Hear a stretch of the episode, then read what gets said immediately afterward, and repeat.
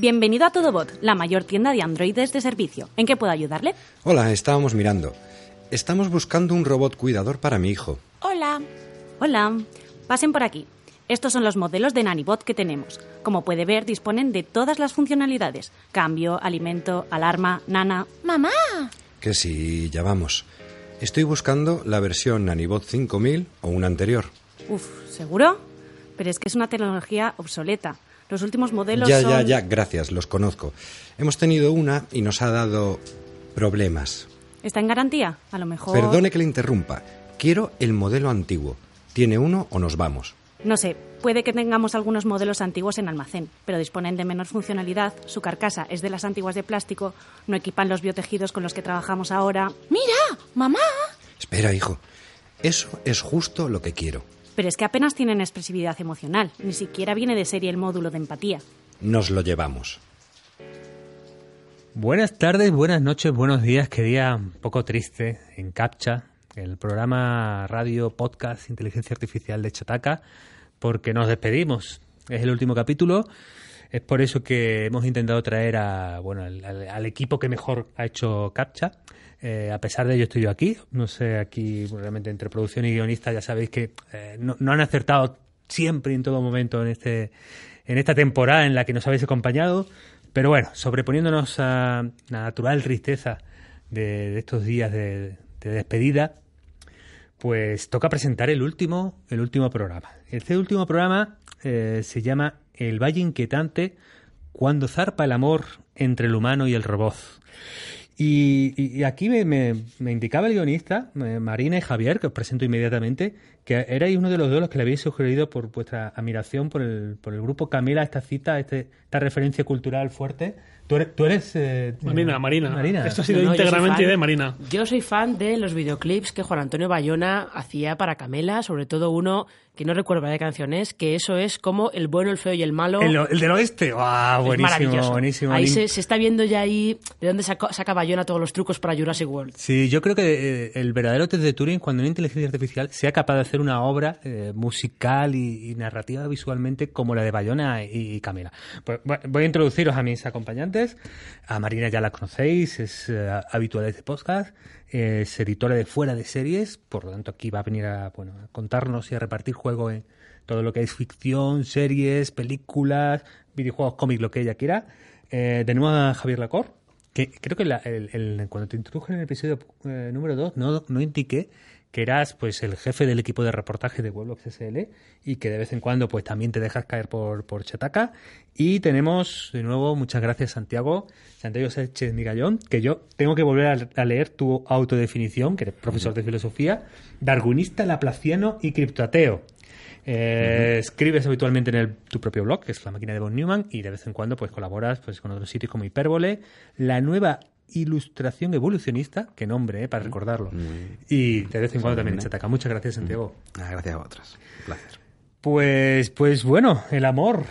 Qué, qué bonito, ¿no? Tener un tema de, robots de robots y amor, ¿no? En, en, en Chataca. Además, lo del amor creo que viene porque, como es el último podcast, para darle un poquito de contraposición a la tristeza que causa, porque creo que lo hemos pasado muy bien y, y creo que hemos estado muy interesante, la verdad, por lo menos yo. Sí. Las cosas como son. Claro, sí. Eh, de todas formas, he de decir, lo hemos pasado muy bien, pero a mí me prometieron jamón y unas patatas fritas premium gourmet y no he visto ninguna en los dos Ah, ¿no? programas en los que he participado. Eh, creo que te- me parece que te lo has perdido. No te íbamos a decir nada, pero creo que te los has perdido. Sí, sí, sí, sí. Eh, en el grupo de WhatsApp, todos menos Javier Lacor, llegó el anuncio de Huawei, por fin, por fin ha atendido a nuestras necesidades.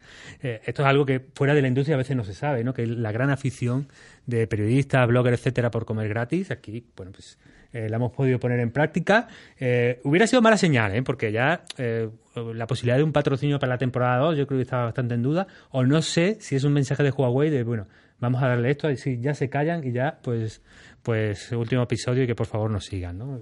Yo creo que esas pueden ser las dos posibilidades. Ya veremos, ya veremos. No podemos prometer nada. No, no sé vosotros, pero en mi de vocacional yo me he metido por esto, por la comida gratis que comentas. Eh, entonces, a pesar de que no ha habido jamón y a pesar de que me habéis dejado fuera en el grupo de WhatsApp, pues Creo que lo hemos pasado muy bien, creo que ha estado muy bien, a pesar también de lo pésimo que es el guionista.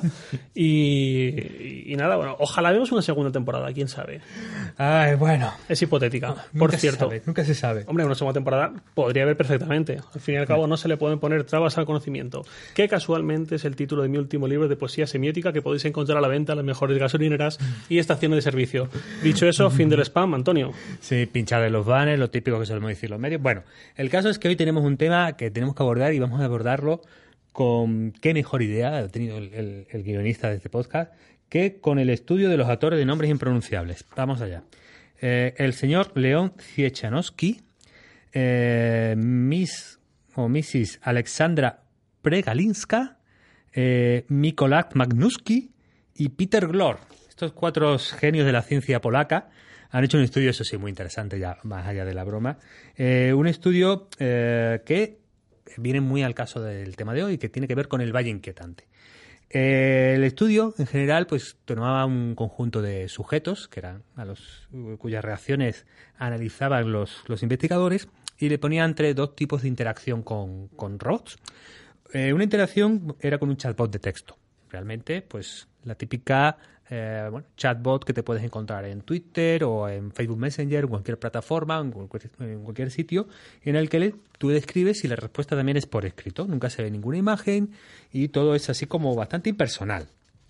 Y la otra interacción era con la misma tecnología, es decir, te va a dar las mismas respuestas, pero con un avatar humanoide, con una presencia antropomórfica que se coloca delante de los bueno, eh, eh, pues sujetos que, cuya reacción se medía. Se medían tanto la reacción eh, psicofisiológica, ¿no? es decir, eh, el corazón, la respiración, ¿no? las reacciones del cuerpo, más una etapa declarativa en la que se hacía una entrevista con todos los sujetos que habían participado, tanto con el bot de texto como con el avatar humano.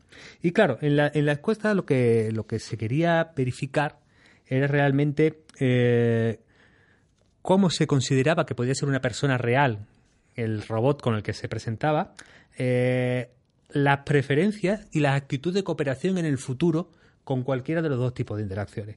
Bueno, aquí lo más florido de la ciencia de inteligencia artificial polaca, lo que concluía en este estudio era que, preferían y tenían una preferencia muy, pero muy marcada por evitar el avatar, si me permitís la expresión. Es decir, lo que preferían los sujetos generalmente era eh, una interacción textual sin tener una cara y una apariencia humana eh, de esa inteligencia o de ese o ese o ese robot y que la preferencia del futuro de la interacción hombre-humano hombre humano con la máquina era a través de lo eh, que pareciera casi más artificial. Y aquí entramos, Santiago, en lo que se ha venido a llamar el dilema o el problema del valle inquietante. ¿En qué consiste realmente el problema del valle inquietante? Bueno, precisamente eso. Es curioso que cuando los robots eh, se van pareciendo más a nosotros, eh, pues hay un punto, en un principio no nos dan miedo, tú ves un robotito con una cierta semejanza lejana antropoide, pues no te da ningún tipo de, te puede caer simpático incluso, pero cuando se va pareciendo cada vez más a nosotros, hay un punto en concreto, que ahí está el valle, ¿no? porque suben las gráficas tu, tu miedo, tu, el parámetro que se mida, en el cual mm, nos dan como repelús un poco, nos dan un poco de, pelusilla. Es, es ese punto. Entonces, claro, de ahí han sacado muchos, bueno, pues se ha hablado mucho de hasta qué punto cuando convivamos realmente con máquinas que tengan aspecto muy semejante a nosotros, hasta qué punto eso nos va a crear un rechazo o, nos va, o vamos a estar cómodos. Eh, yo desde mi punto de vista creo que no hay tanto problema realmente porque yo creo que los seres humanos en general somos muy adaptativos y nos adaptamos a cualquier cosa.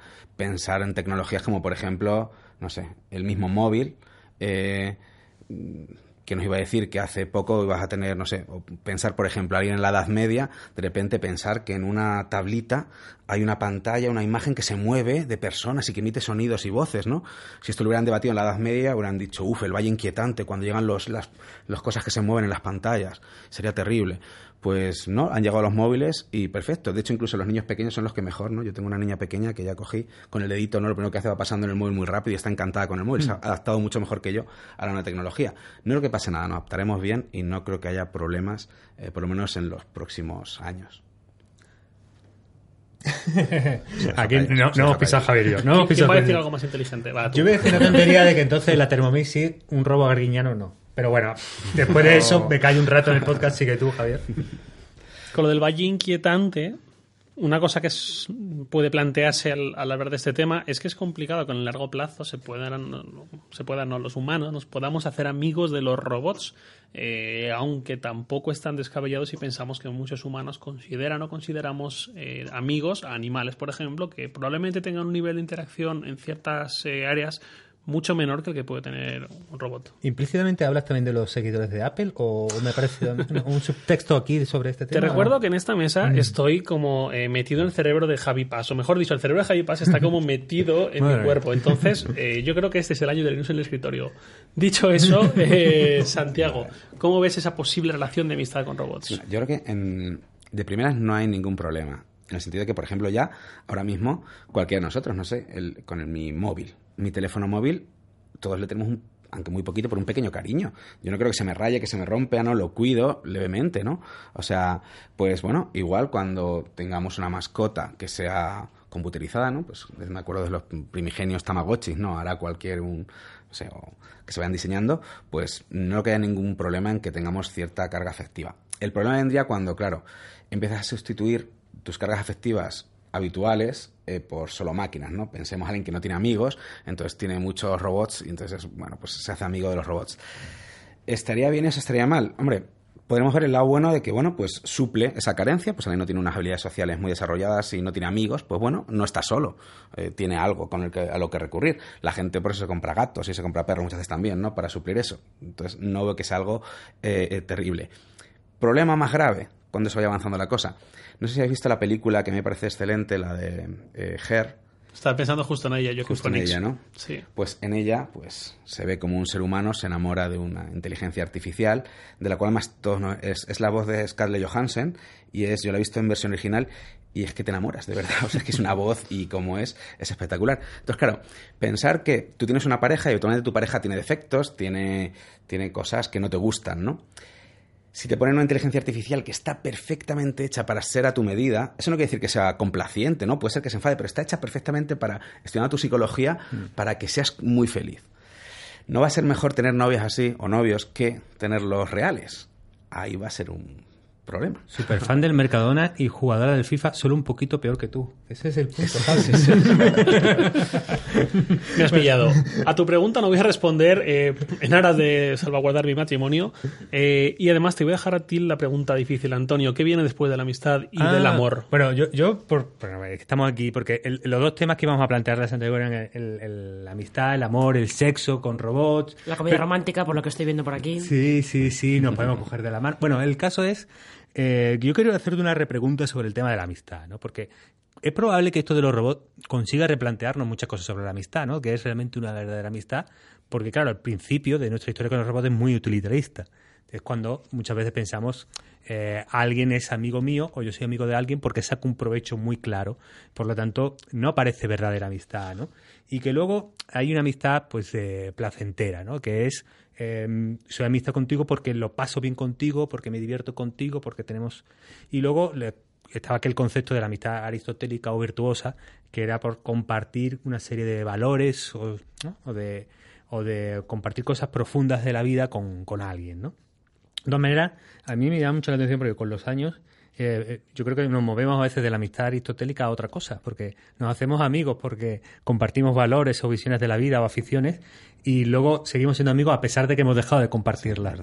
Yo creo que eh, probablemente eh, los robots van a plantear muchas dudas de, qué es, igual que Her planteaba sobre el amor, qué es verdaderamente una amistad real, ¿no?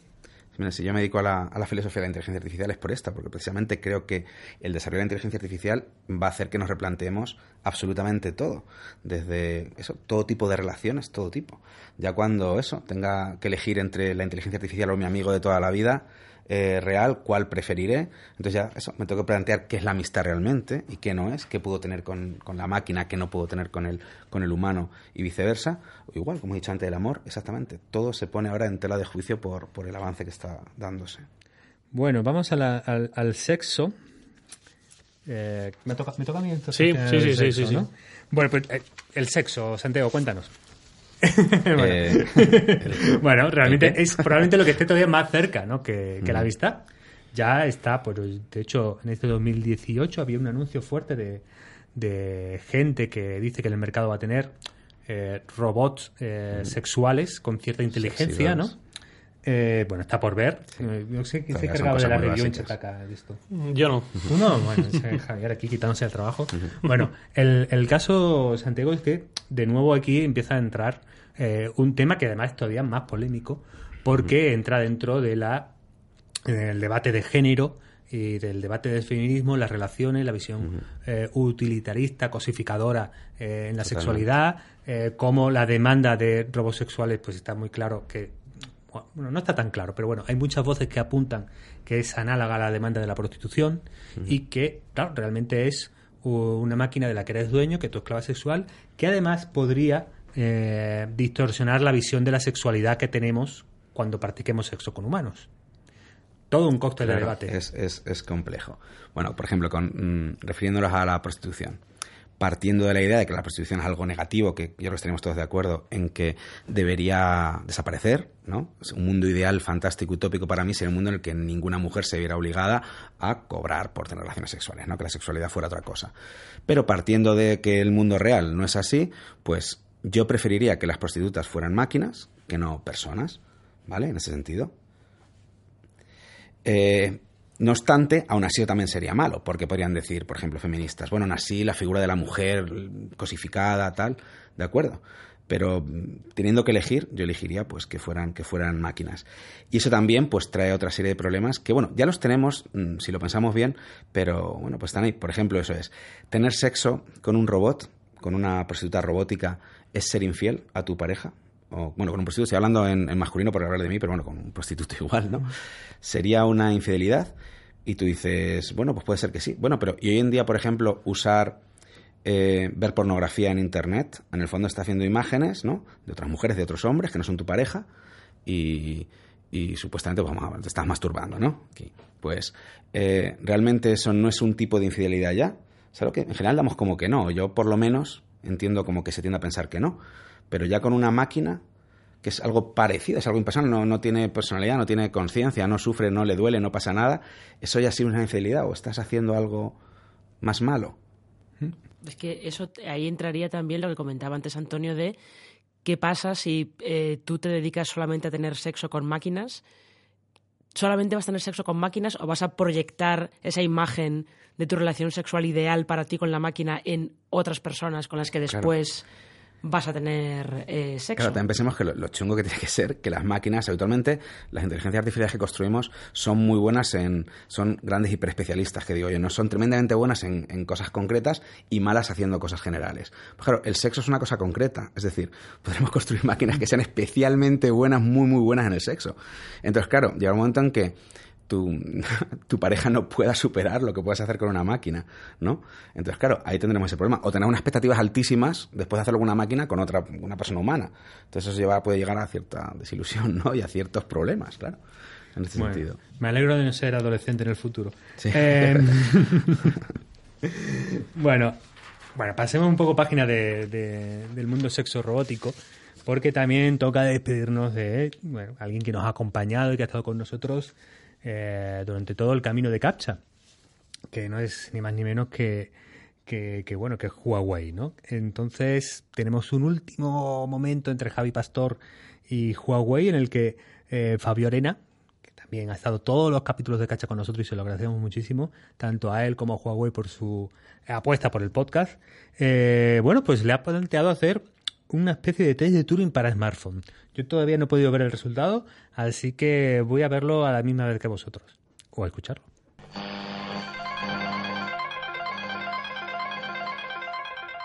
Pues en este último episodio de CAPTCHA para hablar de inteligencia artificial eh, tenemos una vez más, por última, lamentablemente ya éramos grandes amigos, a Fabio Arena, eh, que es Product Marketing Manager de Huawei Consumo España. ¿Qué tal, Fabio? ¿Cómo estás? ¿Qué tal? Pues bien, me da pena ya despedirme después de tantos, pero, pero bueno, llega el momento.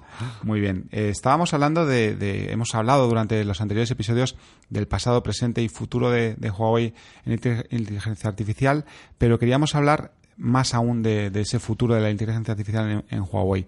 ¿qué nuevas áreas, qué nuevos productos crees que va a trabajar eh, Huawei a la hora de implementar la inteligencia artificial?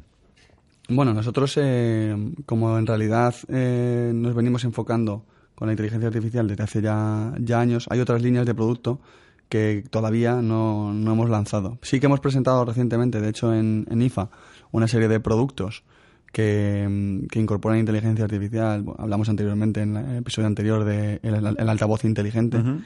eh, pero también hay otra línea de productos como puede ser un, un, localizador GPS que puedes colocar en tu en una maleta o en una mascota, o sea, que en realidad hay muchos más objetos conectados, ¿vale? Y con esto del Internet de las cosas, que sí que van a incorporar inteligencia artificial se me ocurre, por decir algo también, que no, no es que estemos trabajando, ¿vale? Pero se me ocurre pues, unas zapatillas que incorporen eh, inteligencia artificial, sean capaces de analizar eh, tu pisada, tu, la velocidad que tienes de paso, qué distancia de, de paso incorporas y luego pasar estos datos a un smartphone y luego pues darte recomendaciones. Uh -huh. Pero, pero en realidad mmm, todo va, todo va hacia la inteligencia artificial mmm, vinculada a, en Huawei al, al smartphone y al Internet de las, de las cosas. Muy bien. Como este es el último episodio del podcast, eh, vamos a terminar, yo creo, donde empezamos. Eh, en el primer episodio hablamos del famoso test de Turing, una, un interrogador, tratando de averiguar si a quien interroga es una inteligencia humana o es una inteligencia artificial. Eh, querríamos saber si existiera un test de Turing para smartphones, para Huawei, qué cualidades debería reunir un smartphone en 2018 para pasar ese test de Turing para smartphones. Bueno, el test de, de Turing, como efectivamente se, se define como una, una, especie de cuestionario en el que las máquinas son capaces de, comunicarse y responder preguntas que una le hace a, la otra, digamos que lo más, a, lo más posible cercano a un, a un ser humano. A día de hoy, a día de hoy, hay, todavía queda un paso que es que el, el, lo relacionado con la improvisación. Es decir, tú puedes enseñar a una, una, máquina o todo un sistema de inteligencia artificial puede enseñar a una máquina a cómo tiene que responder a ciertos eh, patrones de, de, preguntas o incluso en función a la respuesta que ha dado anteriormente, mmm, responder a la pregunta que le va, que le va a venir. Pero cuando ya llega el tema de la improvisación, que solo, solo lo tiene a día de hoy el, el ser humano, que uh -huh. es capaz de desviarse o, o, improvisar respuestas en función a lo que se encuentra en el, en el camino, ahí todavía falta, falta un paso. Con lo cual, mmm, digamos que nosotros vemos que la perspectiva de la inteligencia artificial es muy complicado que sea exactamente como un ser humano, uh -huh. porque es que un ser humano tiene una serie de habilidades que una máquina, por mucho que, que aprenda, no puede, no puede eh, aprender.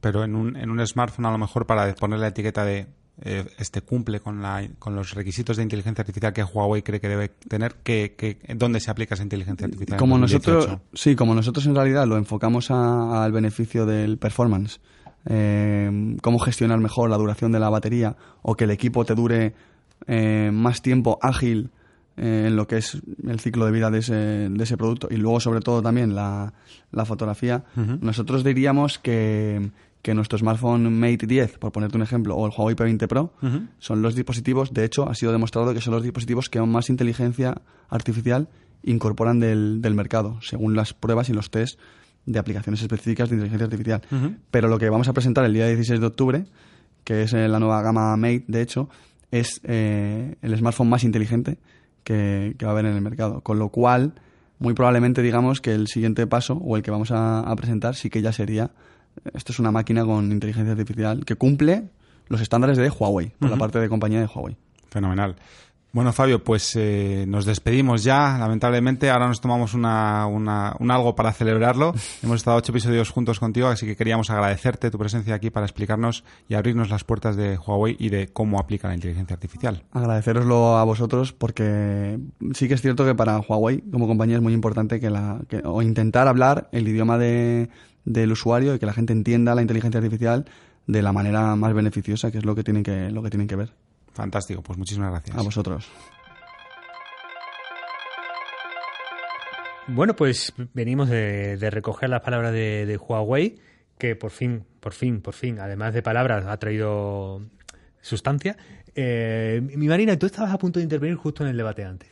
Sí, es que eh, habéis comentado antes eh, una, un aspecto que creo que es, es, curioso cuando estabais hablando de qué hay después de la amistad y el amor con un robot, ¿no?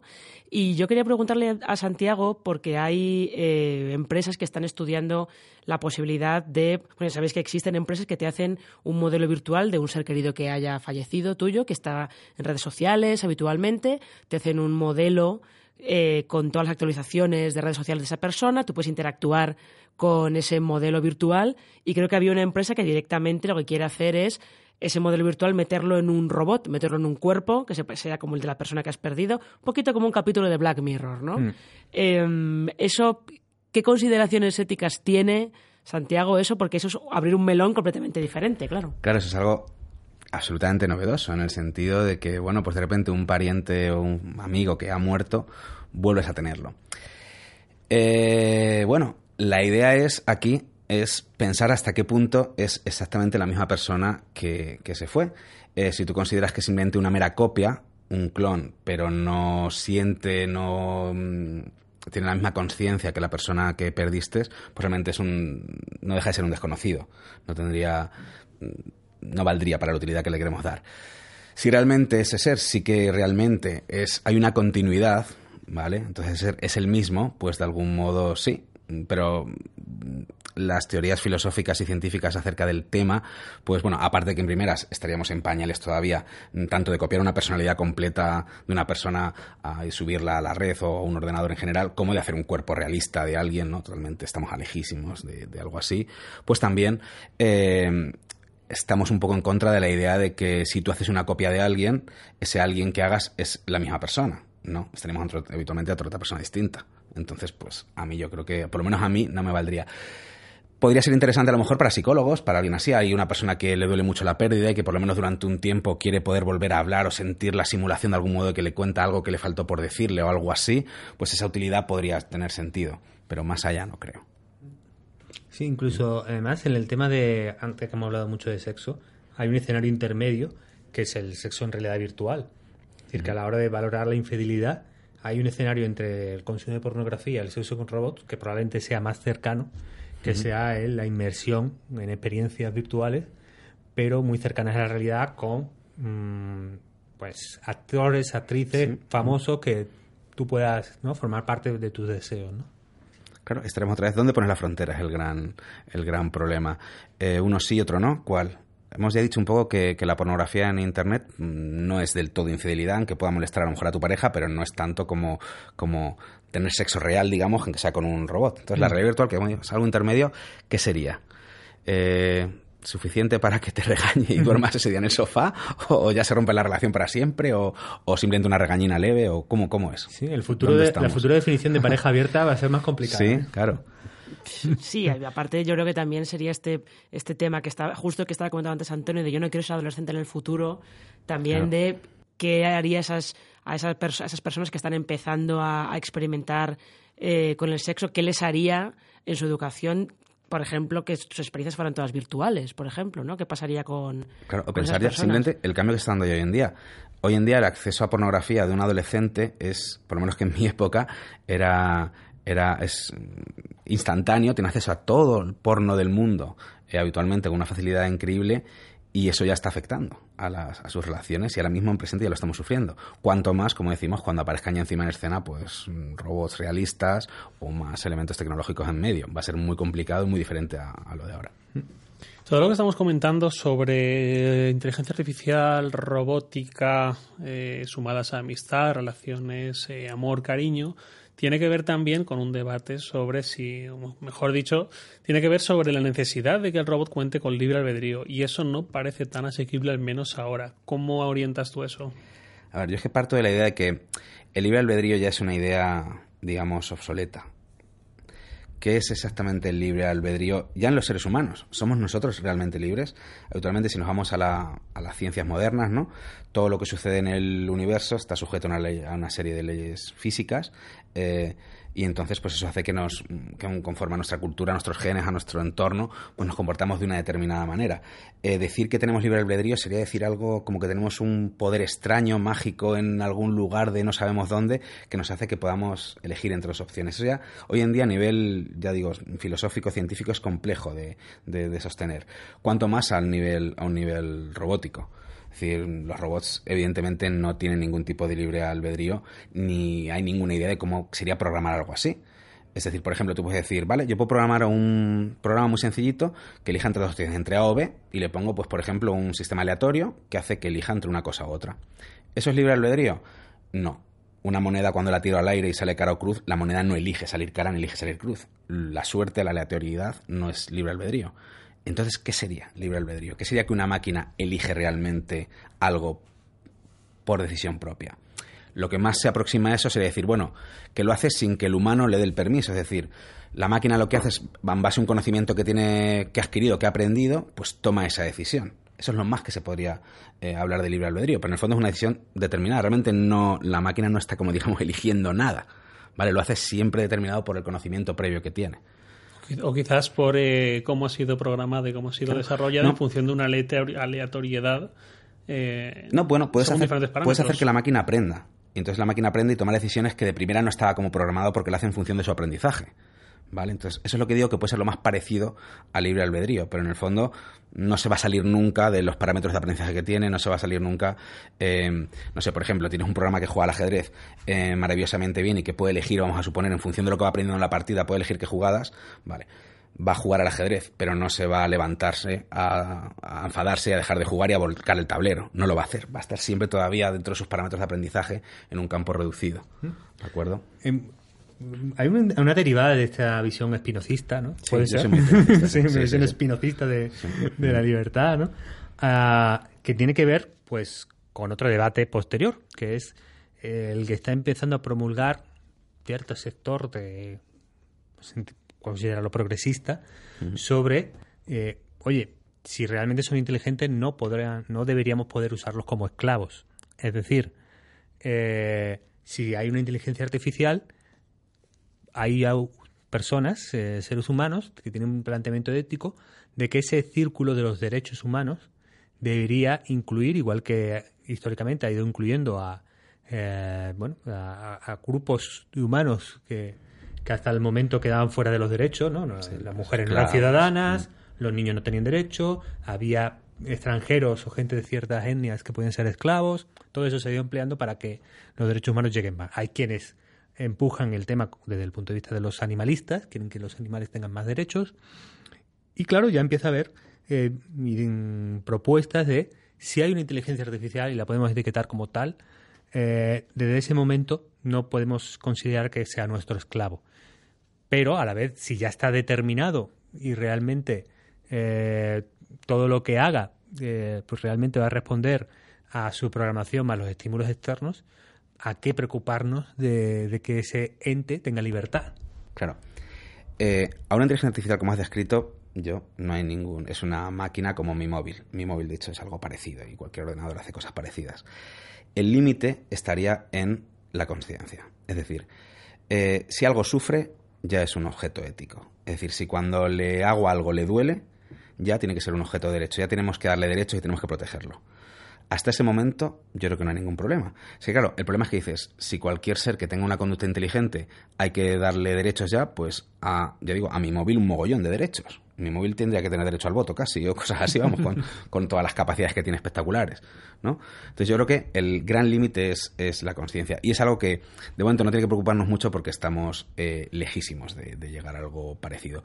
Tenemos máquinas muy, muy inteligentes, pero a la hora de sentir, a la hora de darse cuenta de lo que hacen, no hay nada, ni siquiera, no es que no solo haya nada, ni siquiera los eh, ingenieros saben eh, por dónde empezar a construir algo así.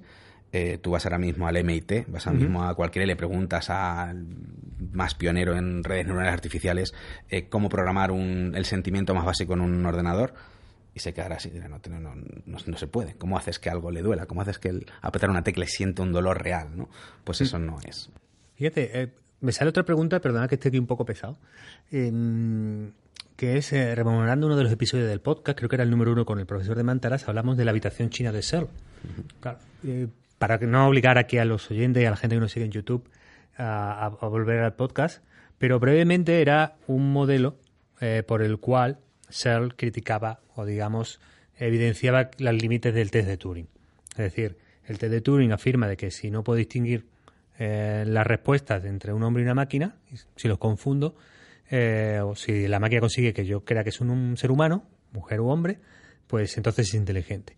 Lo que decía Searle, bueno, tú te lo sabes muy bien, pero lo recuerdo del otro programa, era que realmente si tuviéramos a alguien que en una habitación recibiera mensajes escritos en chino, él tuviera una biblioteca inmensa de cientos de millones, de billones, de trillones de conversaciones en chino, copiara una respuesta de esa biblioteca a partir del input y mm, devolviera, eh, todo el mundo podríamos pensar, o cualquier eh, observador externo podría pensar que esa persona sabe chino, pero nosotros que conocemos el mecanismo sabemos que no sabe chino.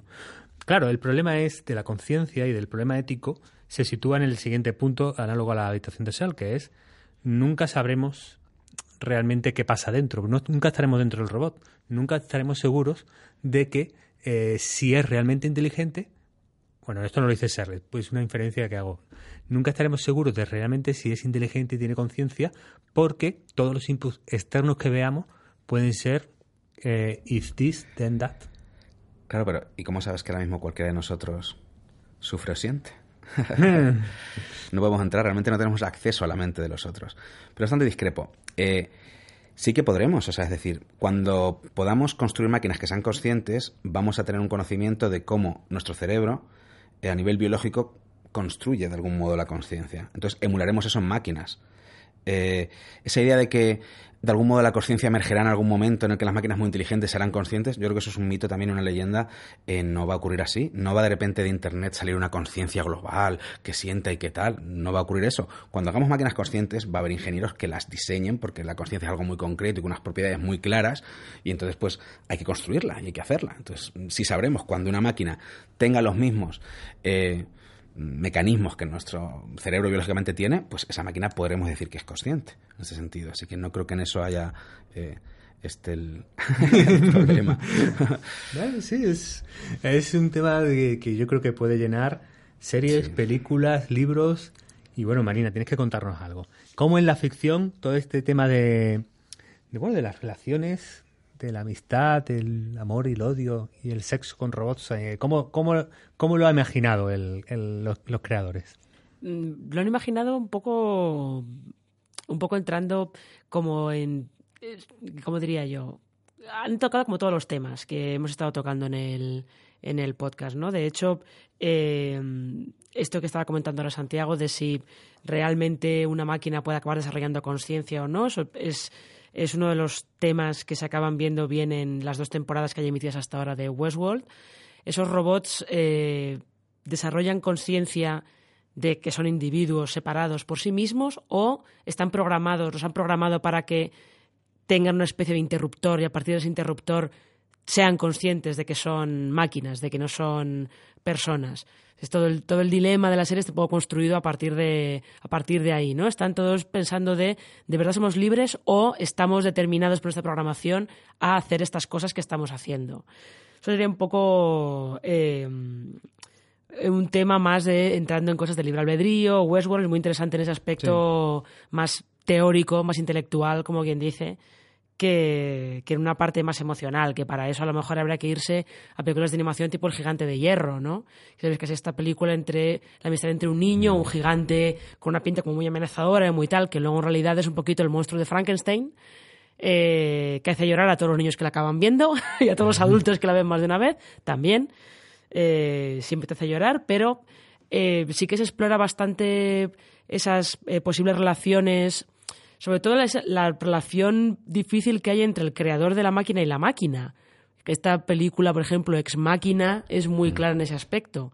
Este señor, este inventor un poco excéntrico y un poquito malvado, vamos a decirlo así, un poquito mm. maquiavélico, que no hace más que ir creando robots con la obsesión de voy a ver si pasa en el test de Turing, voy a ver si tengo yo aquí a uno de mis ingenieros y no es capaz de distinguir a este robot de una chica normal y corriente y la relación que tiene con esas chicas es muy perturbadora, porque no sabes si son padre, padre, hija, creador, criatura, mm, si las utiliza como esclavas para cosas muy perturbadoras.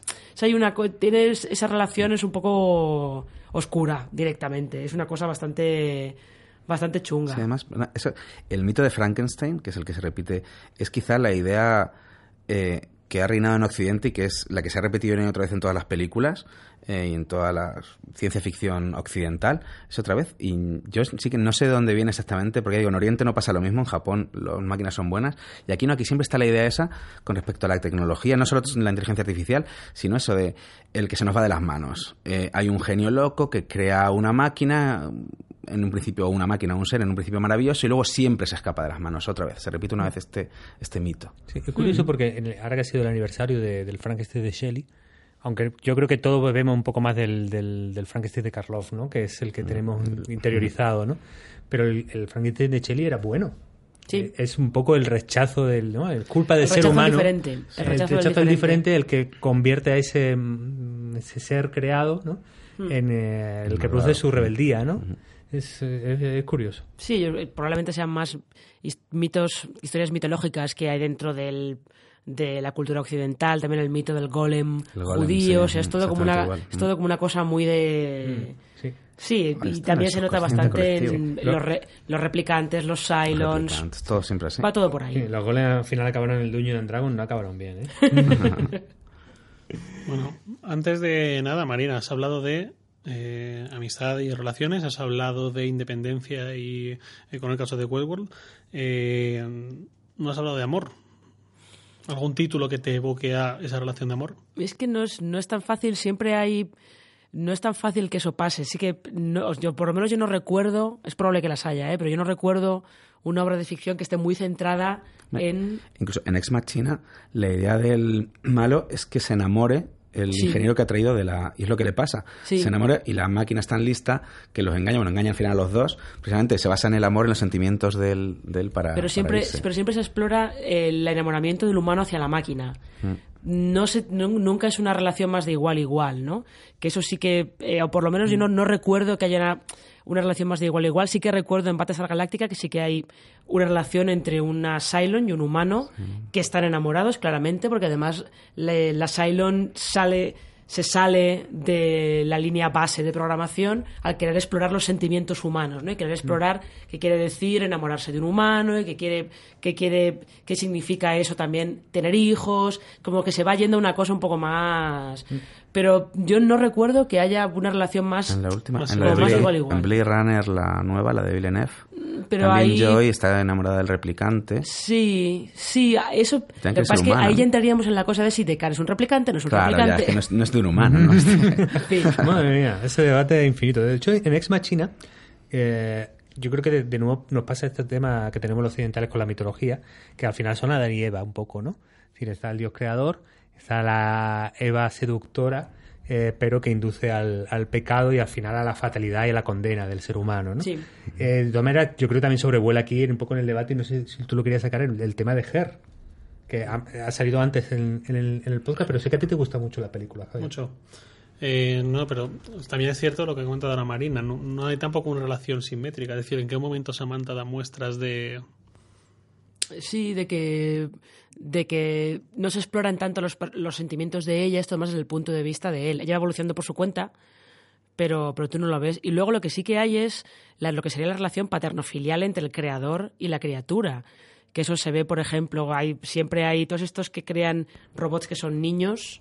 Eh, que hay una película española que se llama Eva, que va un poquito por ese lado. O sea, eso también es como la cosa de los sentimientos de eh, yo he creado esto, soy su padre, pero a lo mejor esto a mí no me está viendo igual. O como acaban diciendo los Cylons de Galáctica, por ejemplo, para que los niños puedan crecer tienen que matar a sus padres. Con lo cual ya tienes ahí puesto la semilla de Terminator y todo lo que tú quieras. Qué freudiano. Pues creo que casi que estamos. Volvemos al punto de tristeza de la despedida. Amigas, amigos, eh, robot del futuro que estoy revisando esta grabación para decidir sobre la raza humana. Eh, se acaba CAPTCHA y es el momento de dar las gracias a todos, todos los que han participado. Tenemos que agradecer a Huawei, por supuesto, que ha tenido pues incluso el exceso de confianza, no sé si, lo, si se lo replantearán de apostar por, por el podcast antes de tener guiones y de tener cualquier cosa.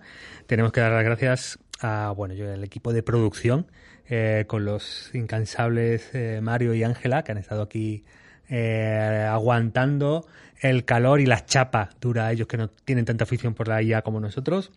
Eh, por supuesto, a todos los que habéis participado, los que estáis hoy, Santiago, Marina, Javier y todos los que han copresentado este, este podcast. Y muy especialmente a dos personas que no aparecen por delante, pero que son Aida Fuentes y Santi Araujo, que son los grandes diseñadores, eh, promotores y creyentes en que esto iba a salir bien. Así que, bueno, ya sabéis. Eh, estamos en iVoox, en iTunes, en YouTube eh, podéis recuperar los episodios anteriores, pero siempre eh, nuevas aventuras en chotaka.com. Un saludo amigos. Adiós. Pero es que además no tienen tanta expresividad emocional, ni siquiera vienen de serie con el módulo de empatía. Nos lo llevamos. No entiendo. Le digo que quiero un robot que parezca un robot. Pero yo quiero a mamá. ¿No vamos a comprar otra vez a mamá?